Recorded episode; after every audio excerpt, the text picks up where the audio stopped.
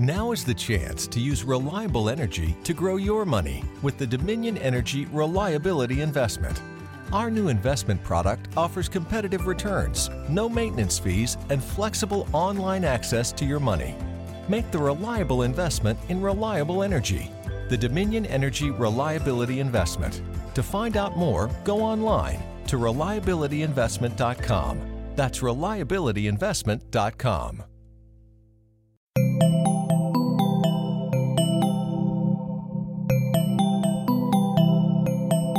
Estás escuchando Posta, Radio del Futuro.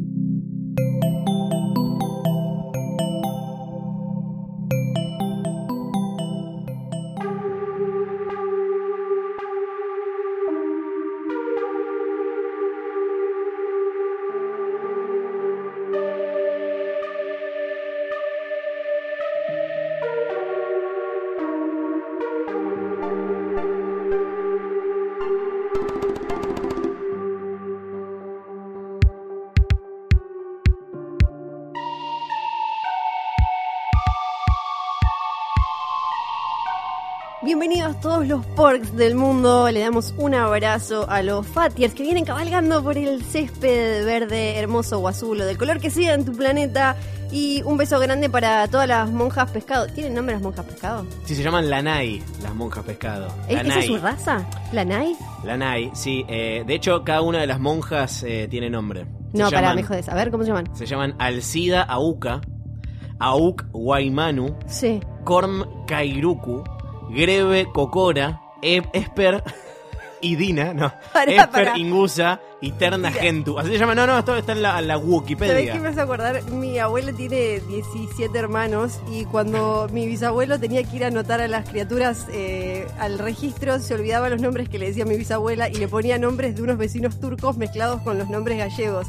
Entonces se llaman todas tipo como, eh, ahora no me sale para, como es eh, Abdulia No. Mirta, tipo, son los nombres de las monjas Al- Alcida. Auca, sí, sí, sí. sí. Bueno, y también obviamente recibimos y, y- y besamos a todos los bul, Bul- bultexis.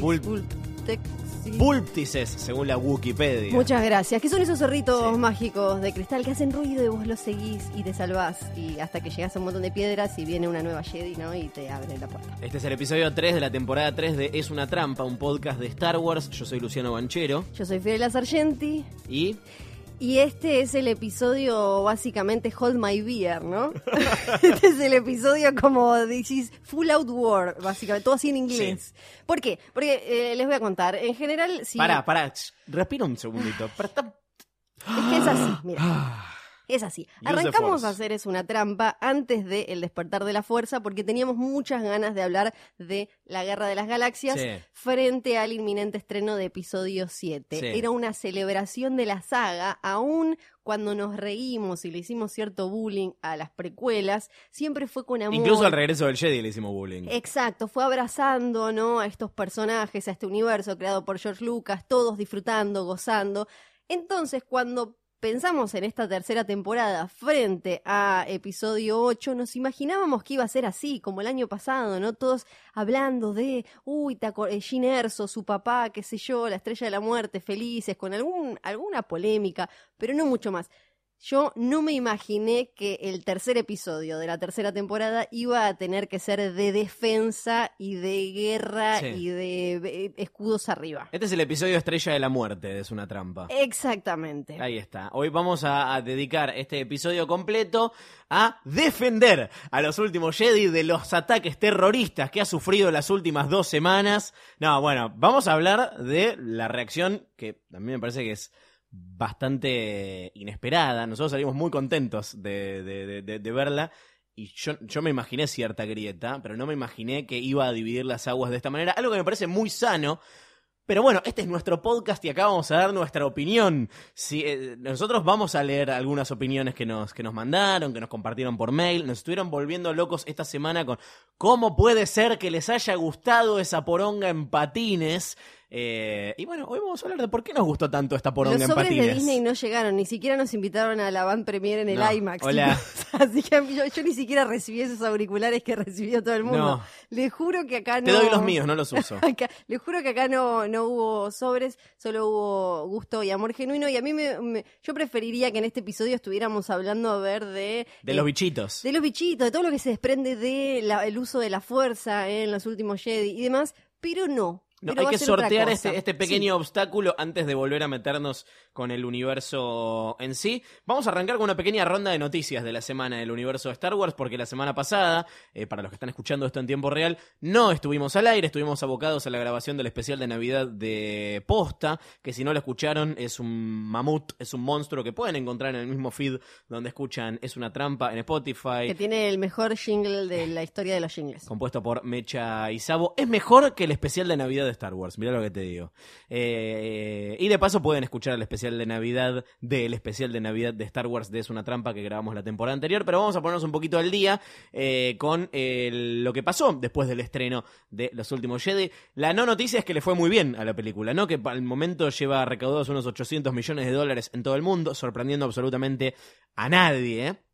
pero que registró una caída muy importante, que es algo que, viste, hoy la gente está obsesionada con analizar la taquilla. Ya se habla tanto de, se, se habla de la taquilla, se habla de Rotten Tomatoes, se habla de las críticas hacia las críticas, se habla de lo que, de las peleas de los famosos en, en- en Twitter por la, por la película, un montón de cosas que no tienen tanto que ver con la película en sí, pero que bueno, de alguna manera forman parte de este universo. Y se habló mucho de por qué se cayó tanto de una semana a la otra la performance de los últimos Jedi. 151 millones de dólares eh, se, se- se cayó de una semana a la otra, que es 69% menos que la semana anterior, lo cual significa, generalmente, dicen los análisis, que no tuvo tan buen boca en boca.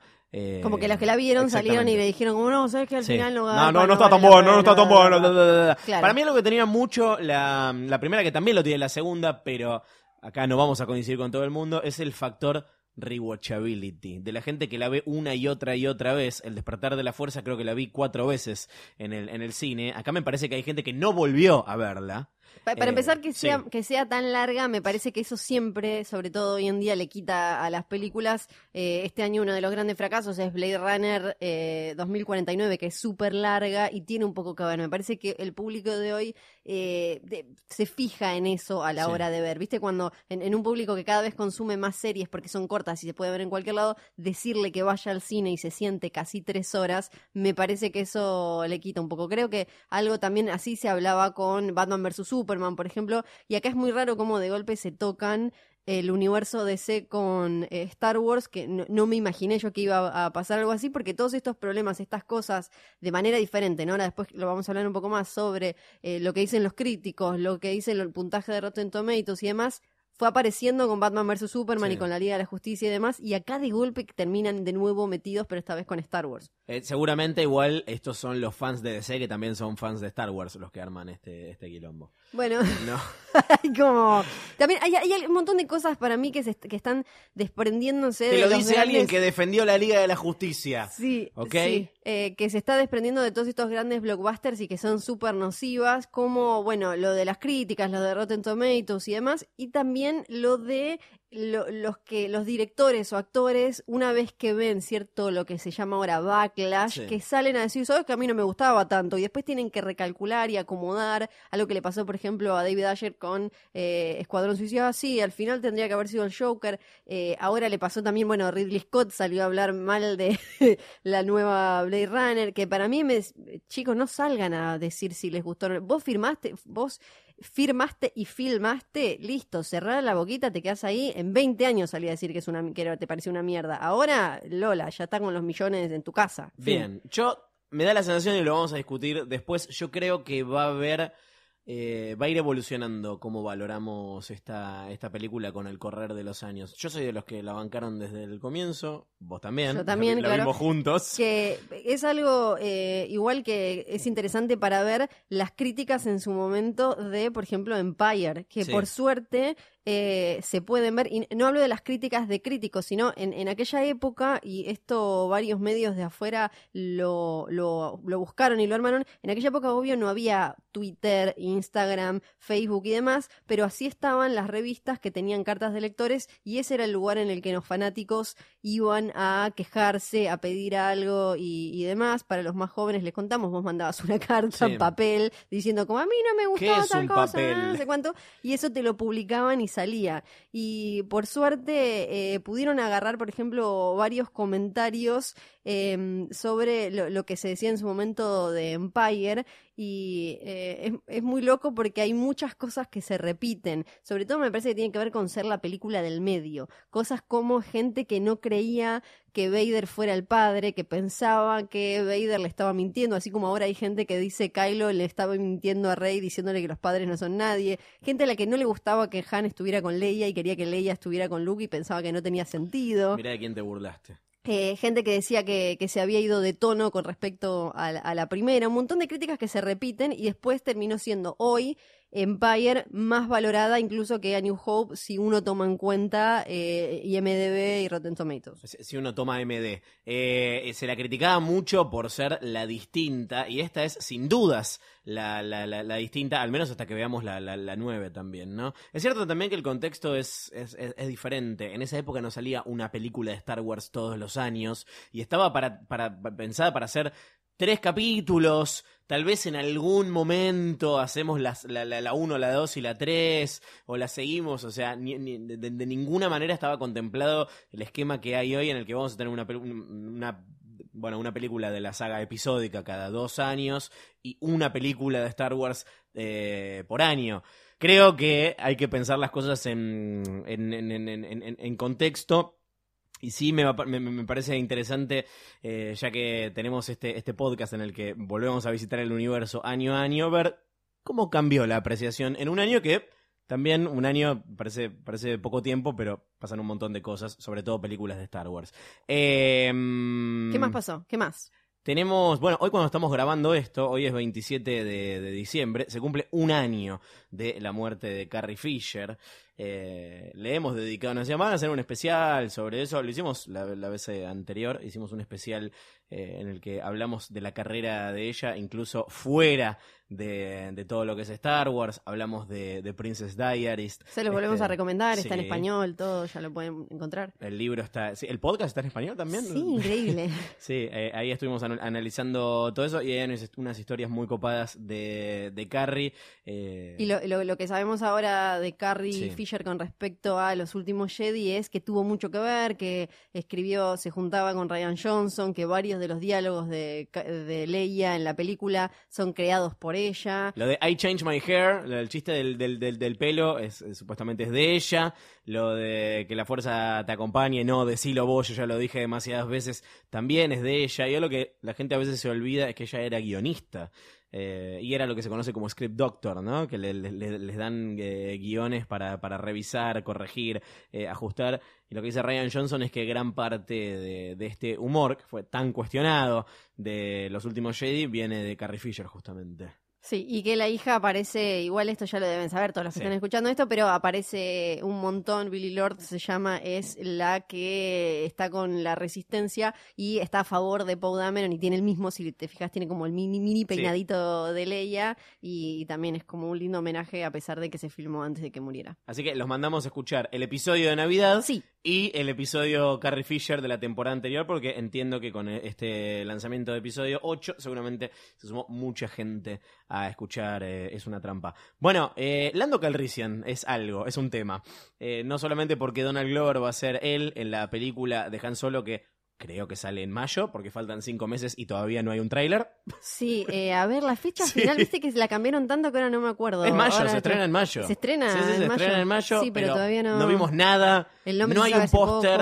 El nombre lo anunciaron hace un par de meses por Twitter. Es una cosa rarísima. Esta semana también salieron a decir eh, eh, rumores, ¿no? Y esto también se parece mucho a, a los rumores que hay alrededor de las películas de DC, que a veces terminan siendo ciertos, como en el caso de Suicide Squad, otros no tanto, como cuando decían que Wonder Woman era un desastre y terminó estando buena. Eh, acá dicen que Disney tenía pánico eh, con que a la película de Han Solo le vaya mal, que dicen que Al- Alden Ehrenreich, aparte de que nadie sabe pronunciar su nombre, no puede actuar eh, y un montón de problemas.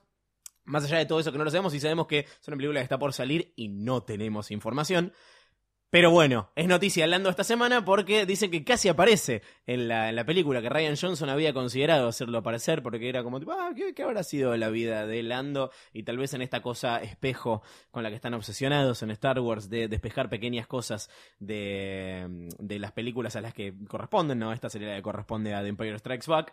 Eh, dice que eh, eh, le parecía un buen personaje en su momento para el rol que terminó siendo el de Benicio del Toro, o sea, el personaje de DJ, que tampoco lo nombran en la película, tendrás que se llama así por los, por los créditos, pero que después lo, descartó la idea porque le parece que no hubiera funcionado, que más allá de la traición esa que hubo en su momento, ya Lando es un personaje eh, querido. Sería medio ridículo, ¿no? Un personaje que se redimió Sí, que a traicionando meterlo. Sí. de, de- de- de nuevo y aparte es como nada pobre Billy D. Williams está más hecho mierda que todos los demás claro, y no- iba a quedar medio raro. Y después también dio una buena respuesta a Ryan Johnson para mí de por qué no puso a Obi-Wan sí en vez de Yoda para que se le apareciera a Luke eh, guiándolo y diciéndole, tipo cacheteándolo. Y es que eh, primero tiene más que ver la relación de Luke con Rey, con la que él tenía con Yoda. Y segundo, y esto me pareció muy interesante y son cosas que quizás nosotros como fans eh, pedimos y no Sí. nos damos cuenta, que es que Alec Guinness eh, est- está muertito, ¿no? Porque tenía como ¡Ay, 100.000 no! años. Sí, sí, se murió. Entonces, para ponerlo iban a tener que poner a Iwan McGregor, que decía Ryan Johnson. A mí me hubiera encantado, pero ¿qué pasa? Luke nunca se relacionó con ese Obi-Wan. Entonces Claro, sería dice, "¿Qui- rarísimo. ¿quién sos? ¿Y usted quién es? Pelirrojín rarísimo. Entonces, que iban a tener que hacerlo a Alec Guinness como hicieron a, a Tarkin Sí. en Rogue One o a Carrie Fisher. Entonces, que para tener que hacer un personaje CGI ponían a Yoda que eh, tenía esta cosa de espejo de la relación entre Rey y Luke, que me, pareció que tenía mucho sentido. y además tiene mucho más sentido a nivel de historia que sea Yoda que es el Jedi más icónico de todas las películas eh, el que le ponga fin a toda esa cosa a toda esa obsesión religiosa por la, la fuerza. Eh, y mi noticia favorita de la semana, que es la de los carteles en los cines en Estados Unidos, en los que, ¿viste la parte en la que mm, la, la vicealmirante Holdo eh, manda la nave contra el Star Destroyer y lo, lo rompe y hay silencio y es una cosa mágica y maravillosa Un nunca orgasmo vista? visual. Bueno, parece que la gente no la estaría entendiendo. ¿no? Está como digo, ¡eh! Le bajaron el volumen a la película, se cagó el sonido. Entonces ahora en algunos cines están poniendo un aviso de. Lo voy a, lo voy a buscar para leerlo tal cual porque parece joda, parece un chiste de Eameo. Dice. ¿Dónde está? ¿Dónde está? Dice: Atención. Los últimos Jedi contiene una secuencia aproximadamente a la hora y 52 minutos en la cual todo el sonido se detiene eh, alrededor de 10 segundos. Mientras las imágenes se siguen reproduciendo en la pantalla, no vas a escuchar nada. Esto fue hecho de manera intencional por el director como efecto creativo. Es Que haya que espectacular. aclarar como efecto creativo, yo me quiero morir, me quiero morir, pero bueno. Bueno, nada, eh, no se merecen los últimos Jedi. No. Para mí, mi conclusión es que Sí. la- no te gustó los últimos Jedi, no te la mereces. la mereces. No la entendiste, no te la mereces. Y también andan dando vuelta unos eh, supuestos afiches rusos o algo así de Han Solo que ya dijeron que eran falsos y demás, Ah, menos no, sí. mal, porque eran una... Yo inmediatamente asumí que eran falsos porque Chewie es como que le está poniendo la mano Chewie- encima. Chewie le está poniendo la mano a Han como cuando tu perrito quiere mimos y le sacas la mano un segugundo y te pone la pata como ¡Eh! taca, tipo como re jede. Así ¡Eh! está Chewie, era como rarísimo.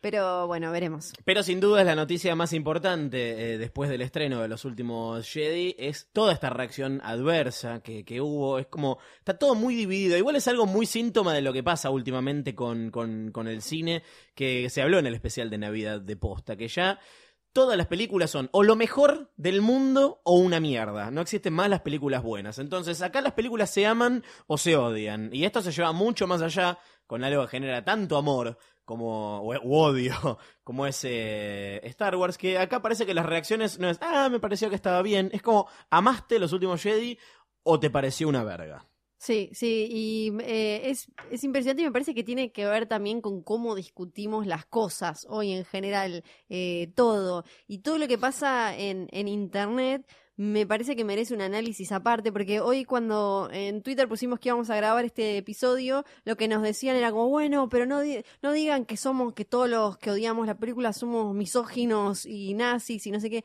Na- nosotros por lo menos eso. no Solo pensamos pienso eso. que tienen mal gusto. Solo lo que sí pienso es el, los misóginos eh, nazis están en ese bando. Eso no quiere decir que vos seas misógino y nazi. ¿Por qué digo esto? Porque eh, pasó algo en Rotten Tomatoes muy parecido a lo que pasó con películas como Cazafantasmas, la última. Y esto es chequeable y es así, no, no es un invento. Le hicieron a los últimos Jedi, además de esa campaña ridícula que después hizo un tipo que dijo que había tomado demasiado barbitúrico, ¿cómo se llama? No sé qué. Tomó Sí. mucho Rufi. Que había tomado mucho, no sé qué, que era para que saquen del canon eh, los últimos Jedi. Lo Ah, que... quiero, pará, quiero comentar eso rápidamente. Sí, por favor, contalo. Este, este no, pero igual eh, quiero, quiero destacar el Sí. éxito de la campaña, Sí. ¿no? Porque al momento tiene 68.000 firmas.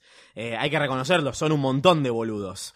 Eh, la petición para sacar a los últimos Jedi del canon, hacer de cuenta que no pasó nada y que Disney saque otro Otro episodio, episodio 8, que este sí sea el posta. Quiero enumerar los argumentos, Por porque ahora nos vamos a meter con esto. Los argumentos son, no sacaron el universo expandido.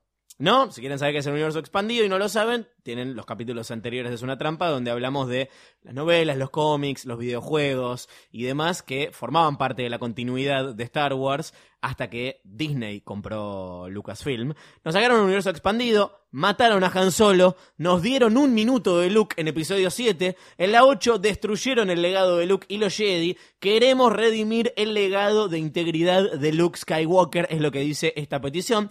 Para mí, a ver, podemos ir uno por uno, pero para mí no hay nada que redimir porque Luke se redime. Sí, Eh, Al claro. final, si tenía como cierta oscuridad, o sea, Luke tiene un arco en la, Si querés, en la película. Lo guardamos eso porque tenemos un mail Sí, muy sí, interesante y muy largo y ahí habla mucho de Luke. Pero bueno, y hay otra petición que eh, pedía cerrar Rotten Tomatoes. Sí. Porque el sistema de críticas está mal, algo que ya salió varias veces, pero consiguió 300 firmas, un éxito total. Porque ese es lo que decía, igual era buenísimo. Está todo mal escrito, como por un. ¿Ese es el de los barbitúricos? Eh, no, el, Ah. de, el de sacarlo del canon. El, el otro dice que eh, Rotten Tomatoes lo que quieren sacar es el sistema de críticas profesionales. Dice que es un sistema lleno de fallas, que son pe- cita películas que como Ghostbusters, Sharknado. Sí, bueno. Ghostbusters la última, ¿no? Que dice que son películas odiadas por fans, eh, por los fans y el público general y que los periodistas le dan buenas críticas a las películas de Disney.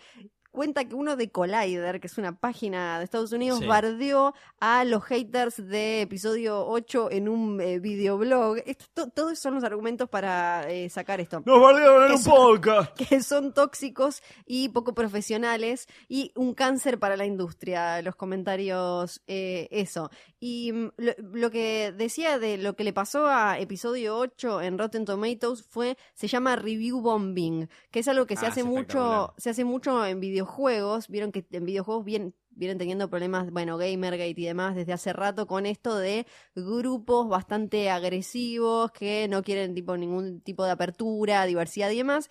Y entonces lo que hacen es eh, me- generar un montón de usuarios, meterse y bardear, bardear, bardear, eh, ponerle eh, mal rating a la ¡Qué al película. pedo! Esto es, es- es comprobable porque ¿Vos perdón, ¿Alguna vez odiaste tanto una película No. como para hacer algo? No, no te digo Sí. eso que ya es como extremo, pero tipo hacer algo así. No. como- A, a mí me pasó, ponele, el- me, me es fácil compararlo con el fútbol, ¿no? Cuando, eh, no sé, la selección o tu equipo, por lo menos a mí lo que me pasa, eh, se está yendo a, a- a la mierda, das media vuelta llorando y te vas a tu casa porque si no te va a dar una úlcera sangrante. Entonces, yo, por ejemplo, yo personalmente hablo, dejé de ir a ver a la selección cuando iba siempre porque no me gustó el cambio de técnico porque me pareció que era una traición a la anterior y me fui y me quedé en mi casa angustiada porque no podía ir más, pero prefería eso a ir eh, a putear y demás. Entonces, lo que le hicieron esto de- fue de golpe llenarlo de críticas de, de, puntaje negativo en Rotten Tomatoes para que le diera mal, pero no es en realidad reflejo de lo que la gente realmente piensa en Sí. la calle. Igual, a ver, Sí. Es cierto que, que hay un ejército de trolls que anda a saber cuánta gente es.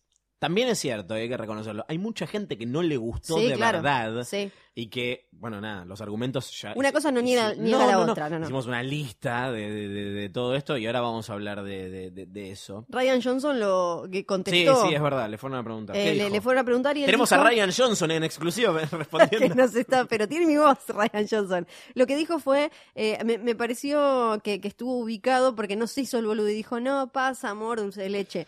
No, lo que dijo es, eh, iba, dijo, esto iba a pasar si Star Wars quiere crecer y mantenerse vital. Era, yo sabía que iba a haber quilombo, por suerte hay muchos que me dicen cosas lindas por redes sociales, pero para mí esto tenía que darse, este quiebre, si Star Wars quería avanzar y mantenerse fresca y nueva y demás. Yo creo que la mayoría de los argumentos en contra que están, que son muy variados y obviamente no queremos meter a todos en la, en la misma bolsa, pero me parece que la gran mayoría tiene que ver con lo que esperamos habitualmente de, Star Wars. Eh, muchos coinciden en esto no es Star Wars. ¿Y qué esperas de Star Wars? Y esto también creo que hay que hacer cierta autocrítica en la que nos volvemos cómodos y eh, incluso creo que nosotros fuimos esperando un poco más de lo mismo con algunas variantes, sobre todo habiendo visto el despertar de la, de la fuerza, que era más de lo mismo, pero con variantes. Rogue One, una película presentada como, como diferente, de vuelta es más de lo mismo con algunas, con algunas eh, variantes. Entonces uno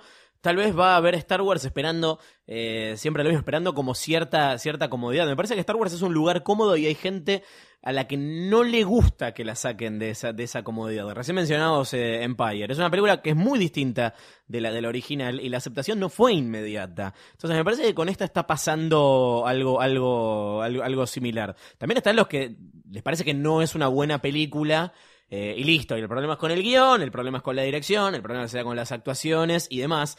Pero la gran mayoría tienen que ver con algo que me parece que aqueja al fandom y, y- y lo podemos eh, hablar también de, de los fans de los videojuegos y de los fans de DC y particularmente de Batman, que es este no, esto no es mi, es mi Star Wars, apropiándose de la franquicia y decidiendo, como este que hizo la petición para que lo saquen del canon, este no es el episodio 8 que esperaba, hagan otro episodio 8. Como eh, algo pa- pasó con los fans más eh, conservadores de con Thor Ragnarok, por ejemplo, Sí. que no les gustó que fuera una comedia y era este no es mi Thor, mi Thor es el épico, eh, no sé qué, no sé cuánto. Anda, a leer tu Thor que está ahí en los cómics. Sí, y, y me parece que ahí te podemos pasar de lleno a que me parece que es el gran eh, debate y el gran este no es mí, es Luke Skywalker que Mark Hamill hizo Ah. esto de primero venderla como que, ah, me copa, tuvimos diferencias, pero al final entendí lo que quería hacer. Después dio una entrevista en la que dijo, este no es mi Luke Skywalker, yo lo interpreté como si fuera, ¿cómo es que dijo? Jake Skywalker. Pepe Skywalker.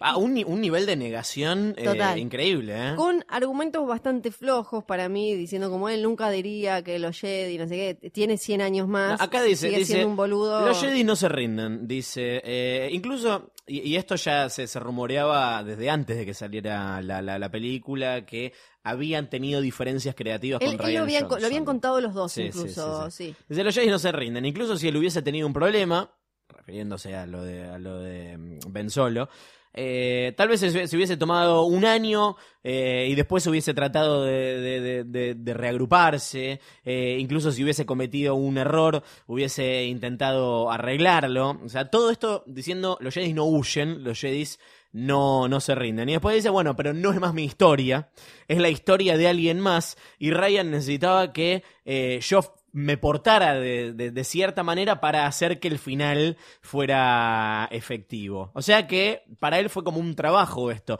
Lo que yo no entiendo es esto de ya no es más mi historia. ¿A qué se refiere con eso? Porque antes tampoco era su historia. ¿Qué tipo de poder No. pensaba que tenía Mark Hamill sobre el destino del, del personaje? Cuando nunca opinaron mucho eh, ellos y cu- cuando lees a Carrie Fisher hablando del rodaje de la trilogía original y demás, no te dan a entender que ellos tenían, podían meterse mucho y llamar a Lucas y decirle como, no, para mí acá tiene que hacer esto, acá tiene que hacer el otro y bla, bla, bla. Me parece que también es un lugar eh, particular en el que está por él porque es el único que quedaba en la trilogía del de la trilogía original después de haber pasado décadas de vivir de esto pero sin interpretar a Luke Skywalker.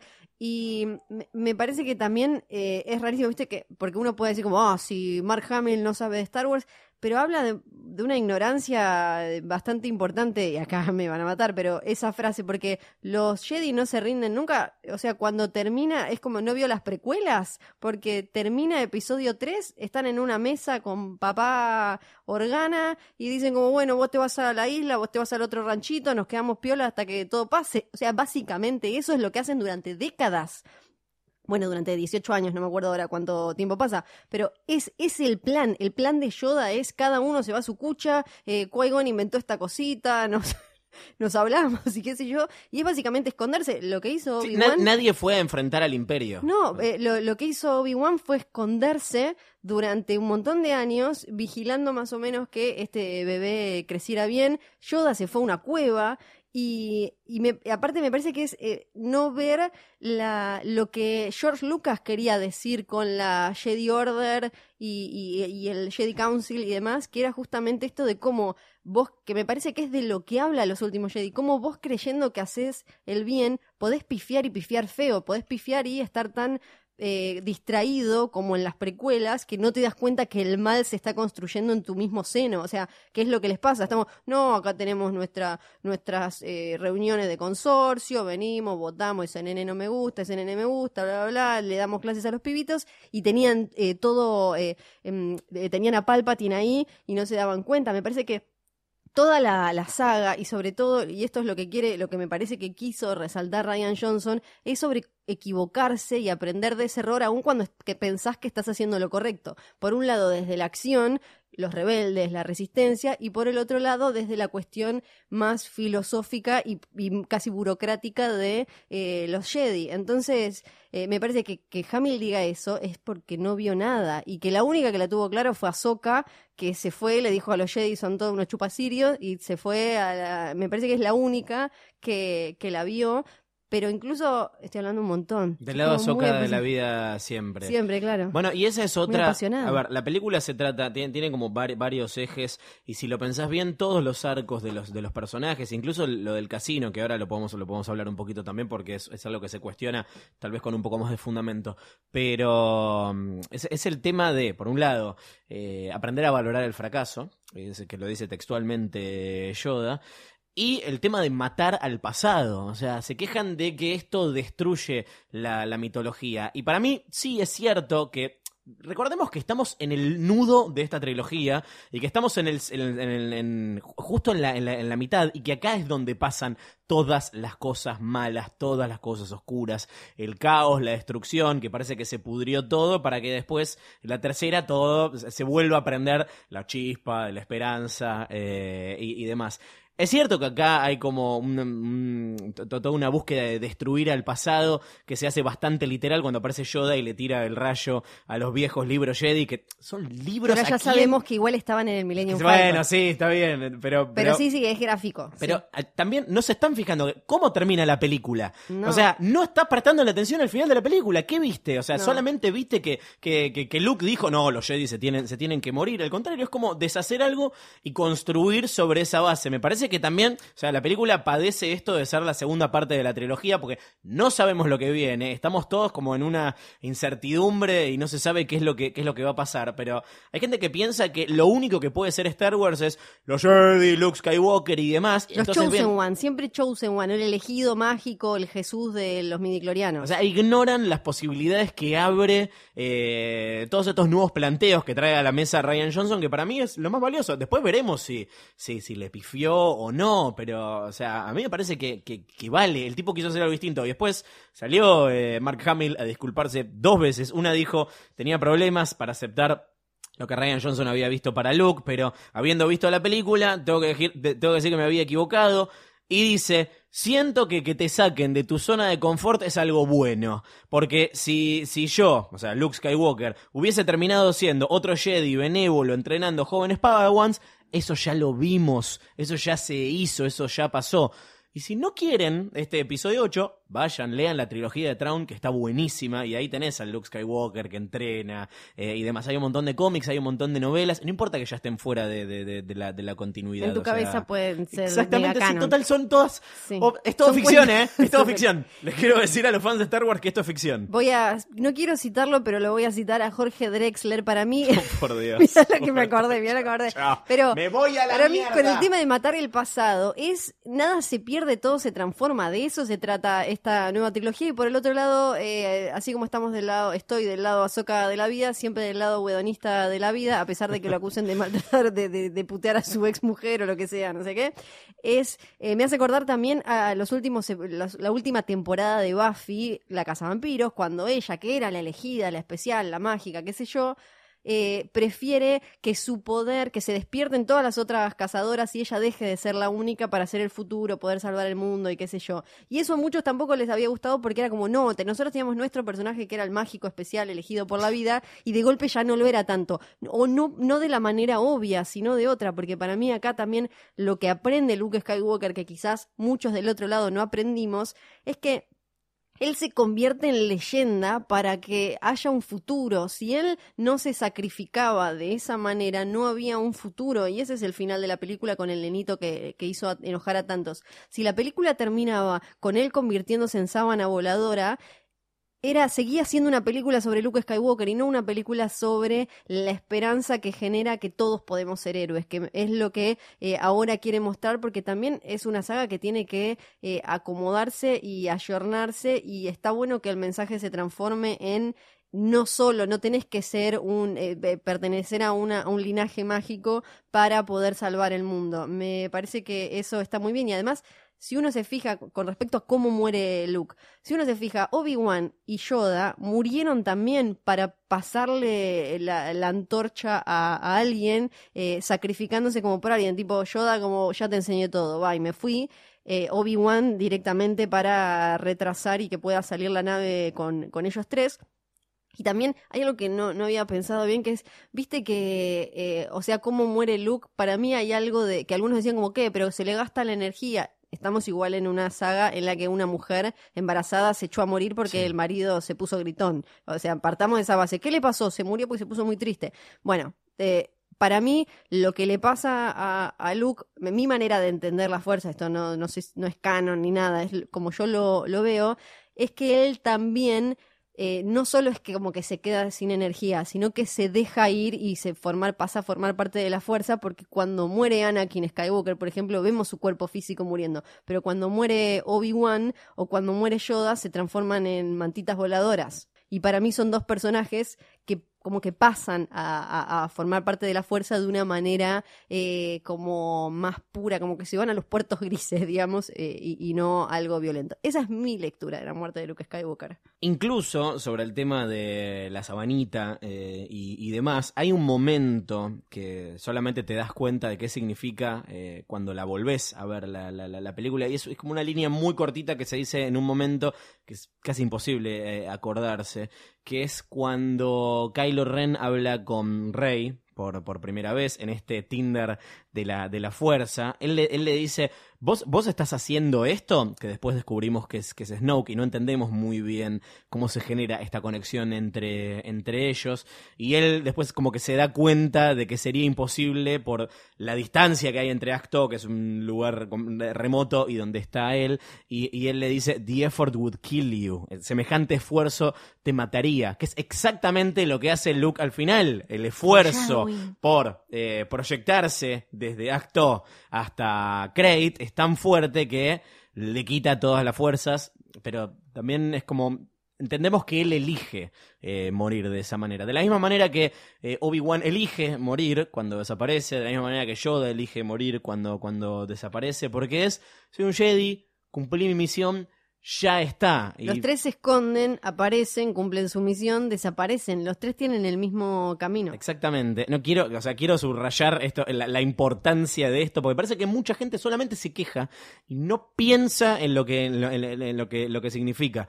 Pero bueno, nada, después eh, Mark Hamill tuiteó, eh, me arrepiento de haber eh, hecho públicas mis dudas eh, e, e inseguridades, las diferencias creativas son un elemento común en cualquier proyecto, pero generalmente se mantienen privadas. Lo único que quería era hacer una, una buena buena película y obtuve más que eso. Ryan Johnson hizo una gran película. Hashtag Humbled Hamill.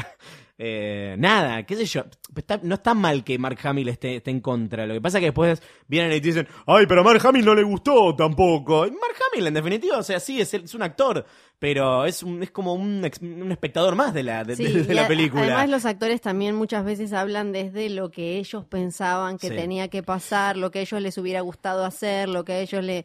Entonces, también es raro pensar. A mí mucho no me importa ponerle Kit Harrington si quiere que Jon Snow esto o el otro. No, te mando un beso grande. Y me, y me parece que, de vuelta, volviendo a lo que decía al comienzo, me parece que la mayoría de los argumentos se resumen a que Star Wars nos malacostumbró a todos, a Mark Hamill también probablemente, a darnos eh, siempre lo mismo. Y quién sabe si Mark Hamill no quería ser el héroe de las tres películas y Claro. apareció un minuto Sí. al final de las siete y, y lo matan en la, en la ocho y nada, volverá como Force Ghost o no en la, en, la- en la nueve. Tiene que ver con qué vamos esperando de, las cosas. Lo obvio era que él fuera el protagonista de las tres películas, que, pa- que pase el manto, que, que arme una nueva academia de Jedis, que la mara en coche. Y como hablamos en el episodio anterior, para tratar de resistir un archivo, lo más interesante de los últimos Jedi es cómo invierte esas expectativas. Y no lo invierte como un truco Berto, me parece que toma buenas decisiones. Después está el aspecto político del asunto, que cuando decimos que hay fans que son misóginos, que son racistas y demás, hay todo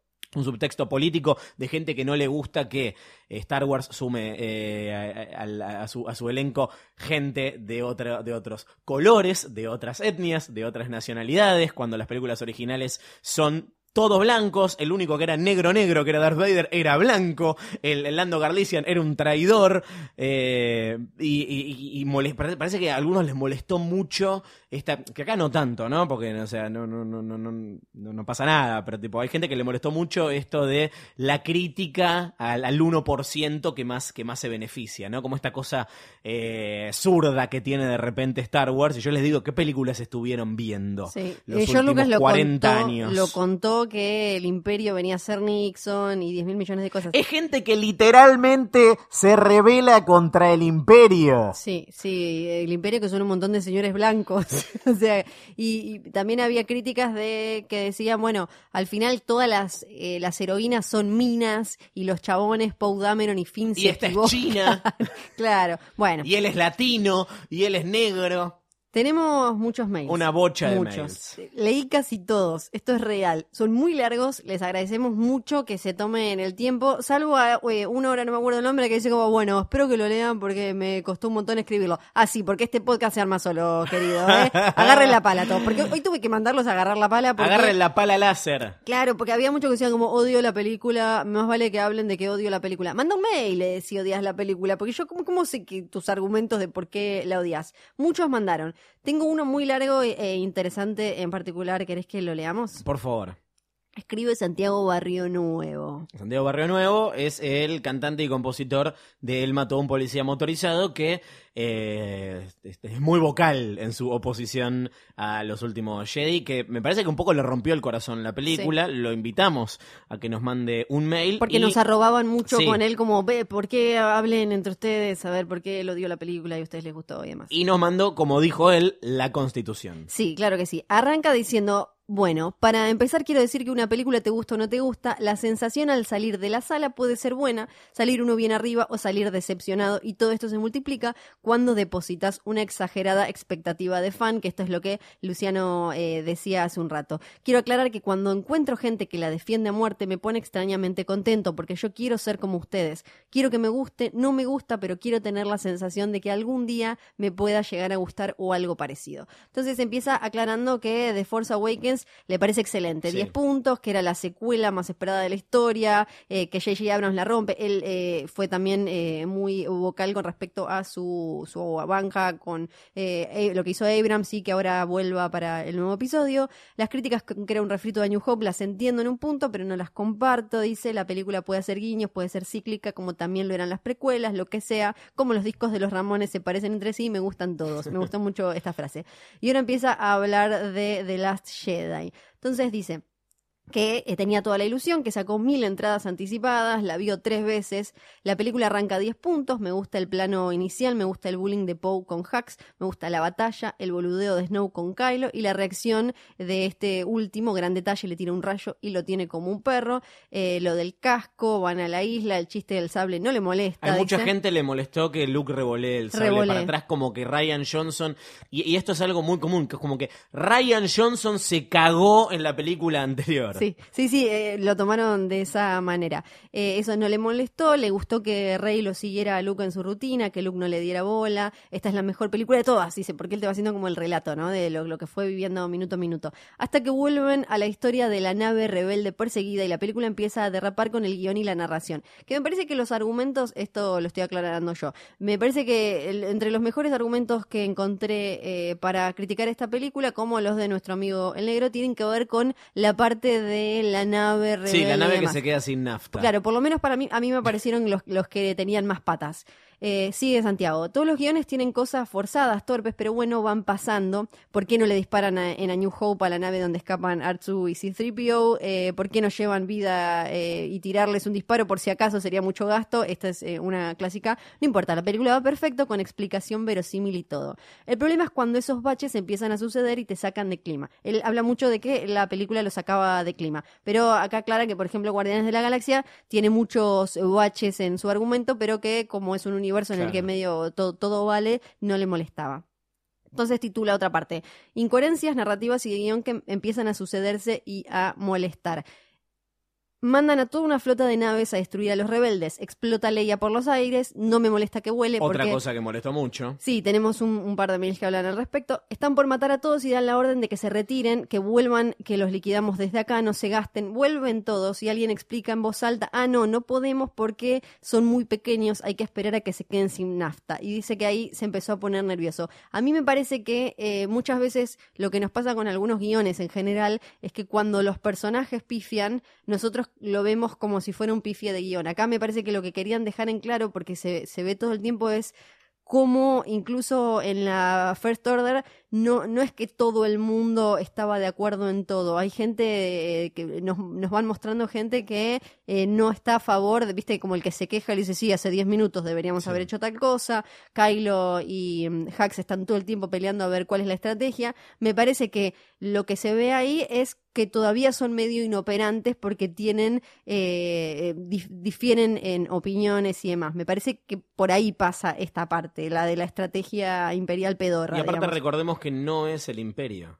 O No, no, no, es claro. una cosa nueva, distinta. Exacto, que recién está como medio empezando eh, a organizarse más seriamente después del final de, eh, a- de Force Awakens y la destrucción de la, la base Starkiller. Entonces dice, Finn se encuentra con Rose, me encanta Rose, me generó empatía inmediata y la piba actúa bien. Finn le cuenta que los siguen aunque viajen a la velocidad de la luz, explican en voz alta una idea para desactivar eso y después al segundo lo explican de nuevo. Sí, Ah, eso, eso igual es cierto. Sí, Eso- eso esto es está. tipo, la gente es boluda, no lo va a entender. Exacto, algo que lamentablemente pasa mucho en los grandes eh, blockbusters de tener que reafirmar eh, opiniones. Y para rematar, el Skype con eh, Max, eh, con Max Kanata. Que lo dijimos, que lo dijimos, tampoco- que nos parecía gustó. que era como que ten- se ve que en el contrato tenía que aparecer Lupita Nyong'o y eh, ahí la, la metieron. Forzando algo raro, nunca visto para darle dinamismo a la escena. Ella habla de una rosa y la rosa aparece, ahí se mete con los detalles. Eh, algo que me parece que también eh, no dijimos es que en Row One ya habían metido esto de eh, que iban a poder seguirse en el, mm, el rastreo en el, Sí. en el hiperespacio. Que eso lo metieron como que era parte de todos estos planes que tenía Moff Tarkin y qué sé yo, y como que había quedado ahí y ahora se ve que lo retomaron. Es como un, un pequeño easter egg eh, que ahora vemos. en Pero bueno, a ver, tam- también parte de qué cosas esperamos de las películas de Star Wars, también esperamos la pavada esta de un punto débil en la estrella de la muerte, y esto es exactamente eso. Eh, después acá sigue entonces, entonces deciden que a pesar de que están eh, rodeados eh, con una amenaza brutal que los sigue, pueden tomarse un subte, ir a buscar un muñeco y volver. Eso es rarísimo, ¿por qué no se van todos en tanda? Justamente porque es el plan, lo que quiere evitar Poe, que no quiere escaparse. Él quiere poder eh, terminar ahí con eh, en, en el enfrentamiento, hacer un enfrentamiento final con la First Order, no quiere escapar. Llegan a una ciudad casino, me meto en lo planteado, que es que tienen que encontrar un tipo en poco tiempo, porque si no se van a morir, y se ponen a ver una carrera de caballitos, a hablar de la infancia, corren el foco con algo nada que ver y te sacan de clima. Él insiste con que la película lo sacó de clima muchas veces. Eh, aclaro que si tienen la necesidad de incrustar algo pro animal por orden de Disney, se puede hacer bien. Esta es la parte esto me no parece- es pro animal, en realidad ahí está la, la, la parte en la que se, se, se habla del, del lo que era el subtexto, que ahora es texto político de Star Wars, que, que es eh, toda esta gente se beneficia con la inestabilidad permanente en la, en la galaxia. Me parece que la gracia de la escena era, era esa. Sí. Aparte de introducir a este grupo de chicos del, Y del que final. me, me parece que es de lo más rico porque es algo que siempre andaba dando vueltas, pero no terminabas de entender. En las precuelas, eh, Lucas lo metió de manera muy dura, me parece esto de qué pasa mientras estos juegan al poder y cómo es bien eh, la- las minucias de todo eso, y me parece que eh, por, por eso está esa escena. Y él también habla mucho sobre la influencia de Disney metiendo como ese, este tipo de cosas que, que yo no lo veo desde. No veo, o sea, obviamente Disney decide todo y es la dueña de todo, pero no creo que sea tan obvio como, como es Disney, necesita vender muñequitos, venden como los que pensaban que ahora como habían comprado Fox iban a matar a Deadpool, me parece que no es tan lineal la cosa de Disney para chicos. Sigo. Los meten presos, bueno, acá eh, no, no le gustó nada todo lo de Canto Bight. En el Imperio Contraataca ellos se meten en el asteroide bicho y sí, también es relleno, pero además de que es un relleno simpático mientras Han y Leia se van mientras Han y Leia se van enamorando, pasa algo. Aparece Benicio del Toro, que estamos de acuerdo, que creo acá que no es un gran personaje, ya lo hablamos, es como de, de las patas flacas de la película. Eh, te muestran una cosa antibélica, algo que Disney ya mostraba en Iron Man. Acá no entiendo por qué mezclar Iron Man, que está bien, pero Iron Man es central para la película, acá para qué Otra está. cosa, para mí es parte del corazón cuando de salió, Star Wars. Cuando salió Iron Man, que es una película de Marvel, eh, Marvel todavía no era de Disney, es una película de Paramount, Iron Man. Parece que plantea algo que se va a desarrollar después y no es sumar torpezas a la narración que ya viene derrumbándose. Acá no, no estoy de acuerdo y ya lo argumentamos. Entonces Poe Dameron, después de hacer matar un montón de rebeldes con su irresponsabilidad en la primera escena, después de mandar a Finn y a Rose a buscar a Benicio que los traiciona, se convierte en el peor enemigo de la rebelión, pero mientras se lo llevan desmayado al genocida, la madre y la maestra cuchichean, ay, es un rebelde, si es mi favorito, destruyó todo. Esa cuestión machista de que el rebelde es el varón y las mujeres son madrazas que le hacen la segunda.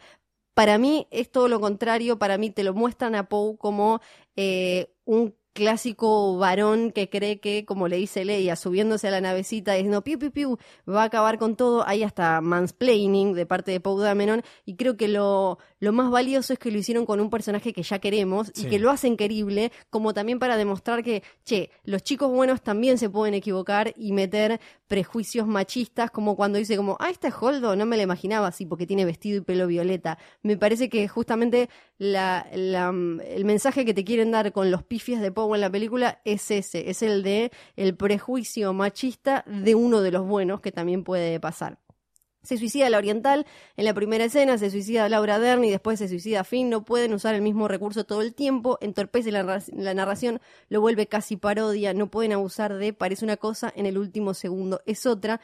Eso le saca la dinámica de aventura, de tensión, de acompañar en la historia de nuestros héroes. Es solo una vuelta de tuerca efectista. Laura Dern es mala, no, es buena, se escapa, no, se suicida, Kylo se hace bueno. Donde él ve igual giros, yo lo que veo es que en realidad si, si uno presta bien atención a la, a, a la trama y al desarrollo de los personajes y no tanto a, a los efectos y, y los tonos, vas a ver que, para mí, que va cosechando cosas que siempre fue plantando. O sea, Claro, no es en que realidad nosotros la vimos a, a Holdo como mala porque la estábamos viendo a través de los ojos de Poe, que era el que ya conocíamos, pero no me pareció que todo el tiempo fueran twist. Una vez que ella da vuelta a la nave, nosotros ya sabíamos que se iba a salvar, va, por lo menos para mí era obvio que iba, no, no se estaba escapando, eh, eh, para, a mí me parece que no eso. Y me, parece que eso es algo más de JJ, que lo que hace es más, en vez de ir a lo macro, construye momentos, ¿no? Y, y emociones, y quizás no tanto eh, grandes, grandes tramas. Eh, y allá, que como a ver cómo sigue. eh, y hay algo raro en cagarse en todo lo planteado en la peli anterior, en el romance de Rey y Finn, en el misterio de Snoke, en los caballeros de Ren.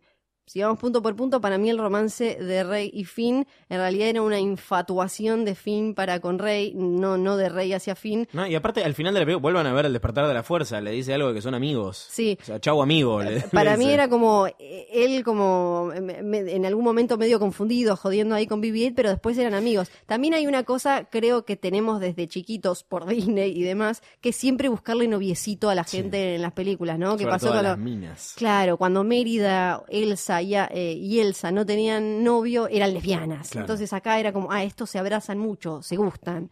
Y me parece que también por eso la metieron a Rose como para, no, estos son amistad pura. El misterio de Snoke es algo que hablamos también. Me parece que a veces vemos misterio donde no hay, o eh, ju- justamente J.J. Abrams es muy bueno generando eh, Mystery boxes, eh, que- claro, le dicen. cajas misteriosas. En el caso de, de- de Snoke, mm, repito el mismo ejemplo que puse la, la- la- la otra vez. Son dos cosas. Uno, no sabíamos nada de Palpatine en la, en la trilogía original. El origen solamente lo contaron en las precuelas y ahí pasó a ser un personaje más importante. Es cierto que eh, dura una película. Bueno, en, la, en la 4 no aparece, aparece recién en la, en la, en la 5 Palpatine y en la, y en la 6 es como el, el- Big Boss. Acá lo que hacían justamente es hacerte esperar que, que, que lo derroten en la, en la, en la novena.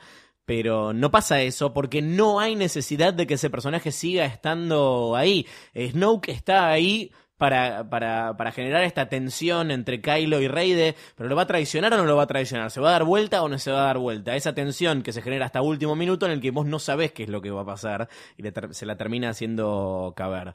Eh, y esto de los caballeros Ren, que también sí es cierto que lo dejaron medio de costado, pero que tranquilamente lo pueden retomar en la 9 o no, en cuyo caso asumiremos que es este grupo de Jedi que se llevó eh, que se llevó Ben Solo cuando, cuando, cuando le prendió fuego al templo. Sí, después eh, sigue diciendo que, bueno, para él desde que aparece más hasta la pelea de Rey y Kylo, no, no hay emoción, que se repiten conceptos, no le gustan eh, los flashbacks eh, para nada. De- más adelante dice que no debería haber flashbacks en una película de Star Wars.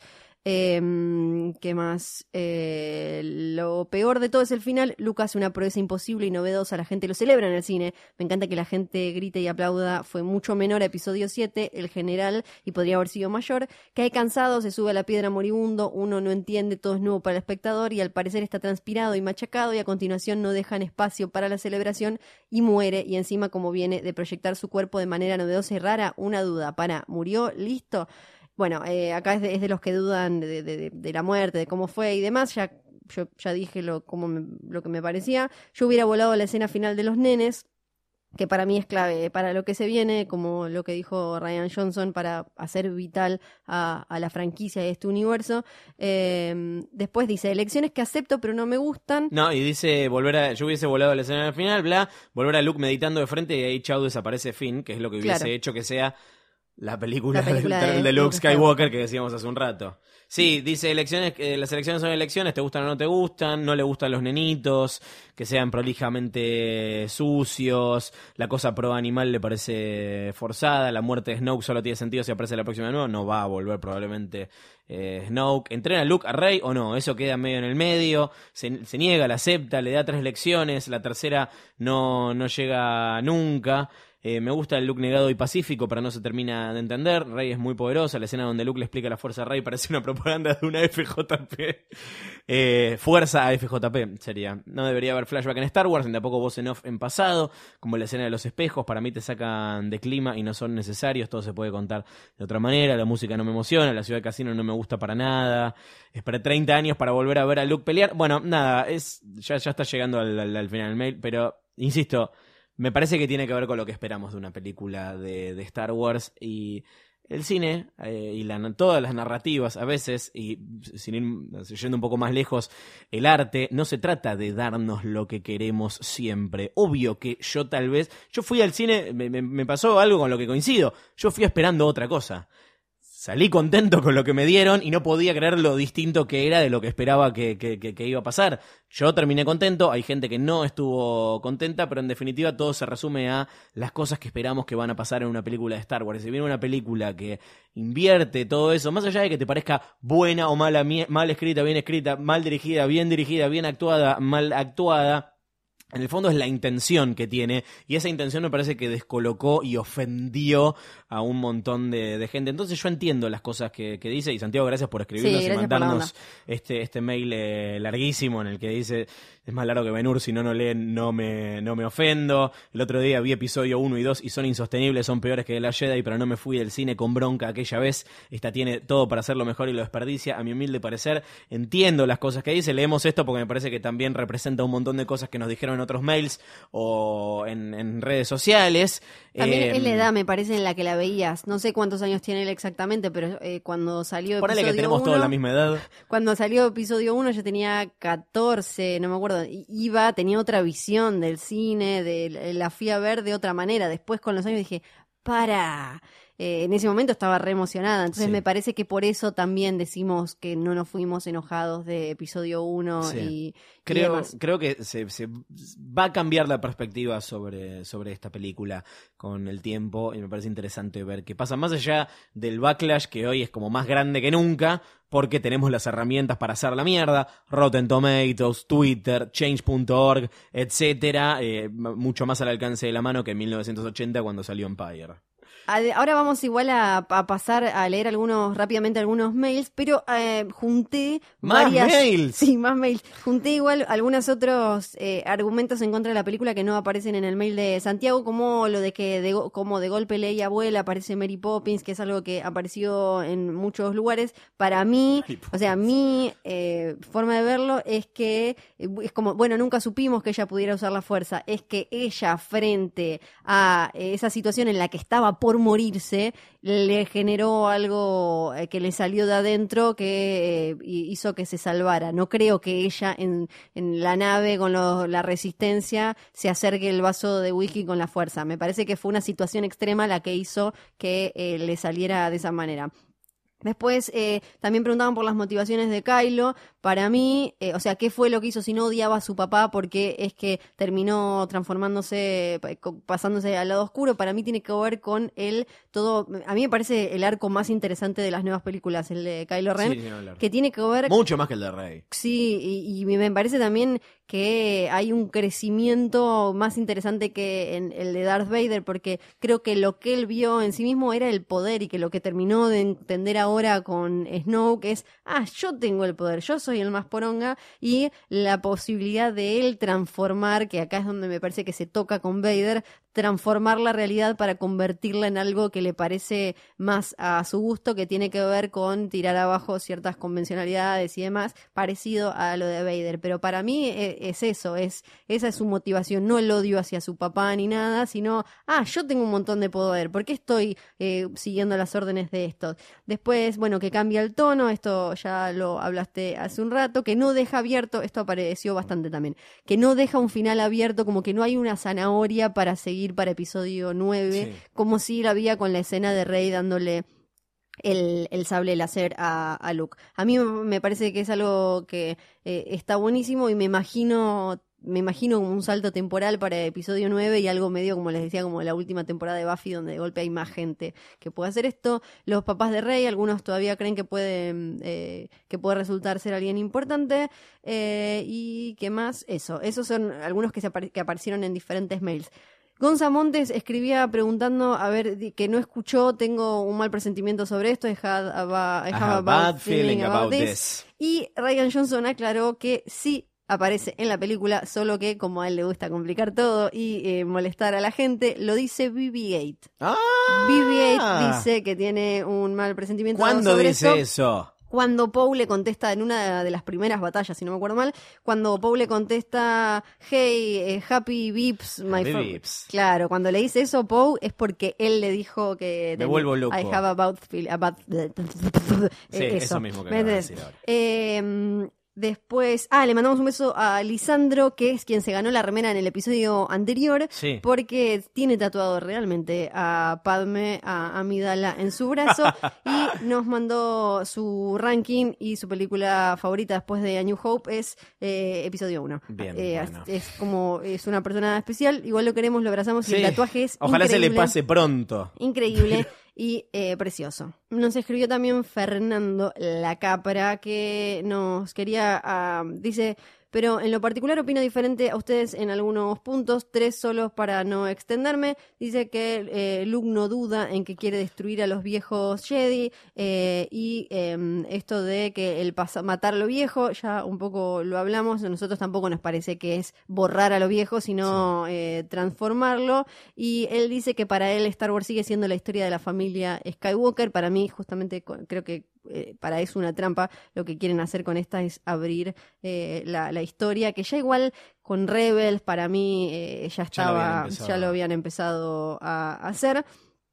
Y Sí, lo que pasa es que ni The Clone Wars, ni Rebels, ni las novelas, eh, ni demás tienen la importancia de, de- de una película que tiene el scroll que dice episodio tanto, eh, ¿no? Que vamos a ver cómo, cómo, cómo lo resuelve Ryan Johnson eh, en su trilogía nueva. Exacto. Y después, bueno, resaltaba la similitud entre la escena de la cueva y ese agujero que encuentra eh, Rey ahí, que, que lo lleva al lado oscuro y demás. Un mail que nos llega de una galaxia muy, muy lejana es el Oh. de Víctor Hugo Gauto, que me parece que también escucha Hodor, ¿no? sí, es sí, oyente ¿no? de Joder si me... Es oyente. Dice que salió del cine con una sensación positiva, pero algo aturdido por todo lo que pasó, que Es entendible. escuchar es una trampa, le esclareció algunas cosas que la iba la va a ver de nuevo. Dice, aguante el Vulptex. Esa sí es una criatura interesante, majestuosa y elegante que Los aporta, Bulptices. que aporta a la trama porque su desaparición dio una pista de que había una salida alternativa. Ese es una buena, un buen ejemplo de cuando un bichito simpático Sí. sci-fi eh, sirve ¿no? para la trama. Eh, dice, además el ecosistema de los pobrecitos corre riesgo culpa del ataque a Kryde. En cambio, los porcs se la pasan de joda en la islita esa perdida en el vasto universo sin que nadie les moleste. Sigo, bueno, ¿vieron el video de cómo crearon a los Vulptex? Se- Vas, a ten- Bulptices. vas a tener que ser vos el que lo dice siempre. Bulptices. Es un gran laburo artístico, en cambio los porks son casi títeres, medio, son como medias pintadas con alguna plumita. Y en los postdata dice que vive en mi país favorito, la República de Corea, que tenía mucho miedo de que en algún momento de la película apareciera algún eh, hablando un montón eh, en un idioma inventado y no lo iba a poder entender. Obviamente las pelis vienen con subtítulos coreanos, por suerte no pasó. Y nos dejó el- la foto del póster de The Last Jedi en coreano, que obviamente es muy bonito porque vieron que para nosotros todas esas letras parecen como un montón de garabatos, como quien llenó de porquería a este pobre póster, ¿no? Pero bueno, le mandamos un beso. Nos escribe también Carlos, dice, salí de ver la película, le di play, Raylo Forever, la sigo procesando, pero acaban los primeros pensamientos que tengo. Y los primeros pensamientos... Uno, Kylo ya marcó su destino y me encanta que no repitan el arco de Vader. El chaboncito se volvió loco de poder, pero la clave es que Rey, sale mucho escribir Rey con A, es Sí. con E. Está como Rey, Ujú. la palabra Rey en castellano. Está enganchada con el pibe y él se va a aprovechar de eso. Seguro se va a poner en cuero de vuelta para llamarla por el Tinder Force. Y episodio 9 es todo el drama de Rey de amar a este loquito o no. Y al final en un acto de amor y locura, Kylo se va a suicidar llevándose consigo a toda la First Order. Muy inteligente lo de los padres de Rey. Dos. Espero que JJ no sea cabeza de termo y no retome la hija de que es hija de alguien especial. No creo. Porque sigue siendo un misterio y mucha gente va a salir a quejarse de esto. Tres, algo que mencionaron varias veces y me parece que va a ser importante en el futuro es la región desconocida. Sí, ahí están los aliados de la resistencia que nunca llegaron, ahí se refugiaron los remanentes del imperio, de ahí surgió la First Order y de ahí surgió Snoke. Todos estos datos que son parte de... de viste la gente que va reconstruyendo de la información que aparece en novelas y libros de arte y libros oficiales y demás que no se dan en la película como por ejemplo de dónde sale Snoke de dónde sale la First Order parece que es de las regiones desconocidas de la galaxia.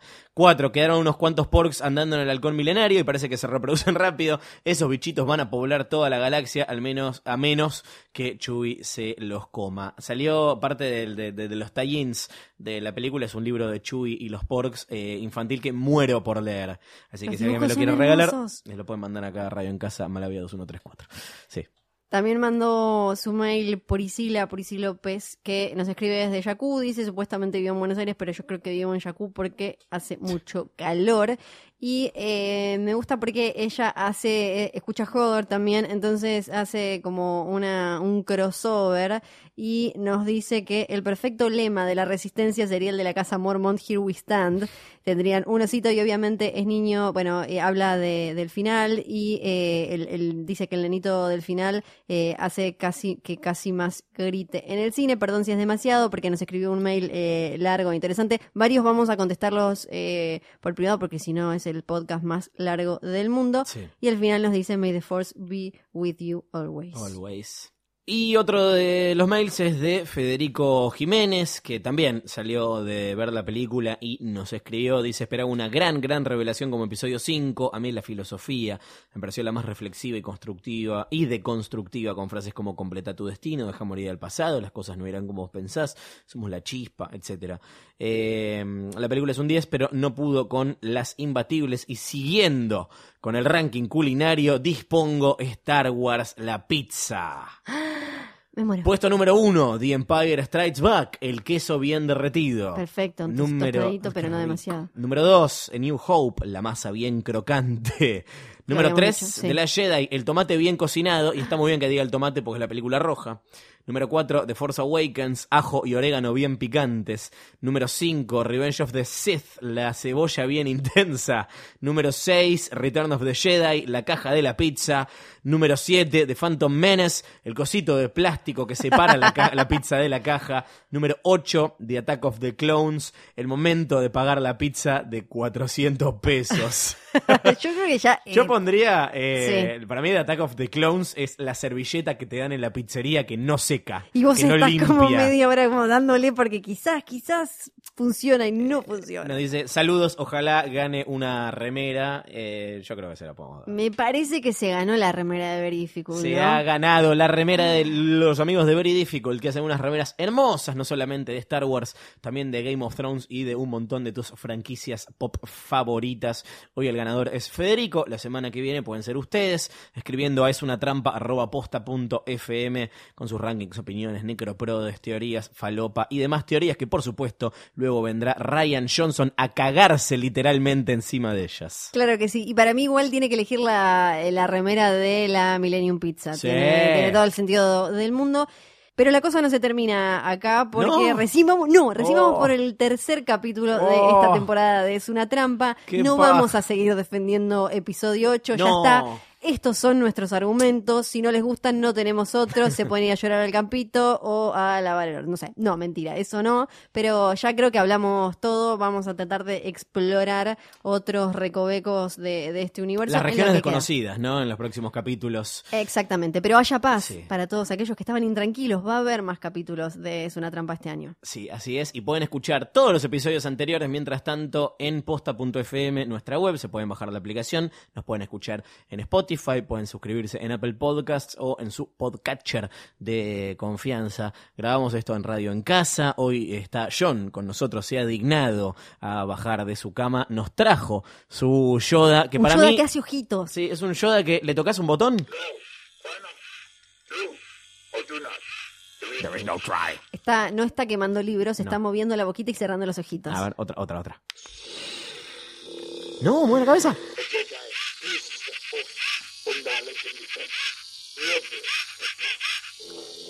Pero se ríe Muy mientras habla, no entiendo. No, Para me mueve parece- los ojos y la boca. sí, mueve los ojos, hace como pi, pi, pi con la boquita. Me da un poco de miedo, igual. Podés venir este, a, a grabar eh, Basta, Yoda. a Radio en Casa Cállate. y conocer al Yoda de John. Vení a conocer Sí. el Yoda de John.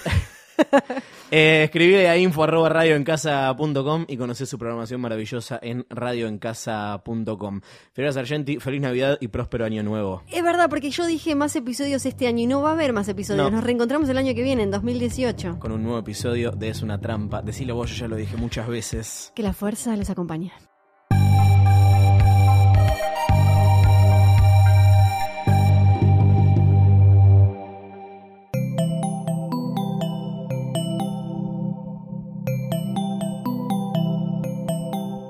Si te gustó este episodio, hay mucho más para escuchar en Posta. Conoce todos nuestros programas en posta.fm. También podés llevarnos en tu teléfono. Baja la app de Posta para Android o para iPhone o suscríbete en iTunes a tus series favoritas. Seguí escuchando Posta, Radio del Futuro, cuando quieras y donde quieras.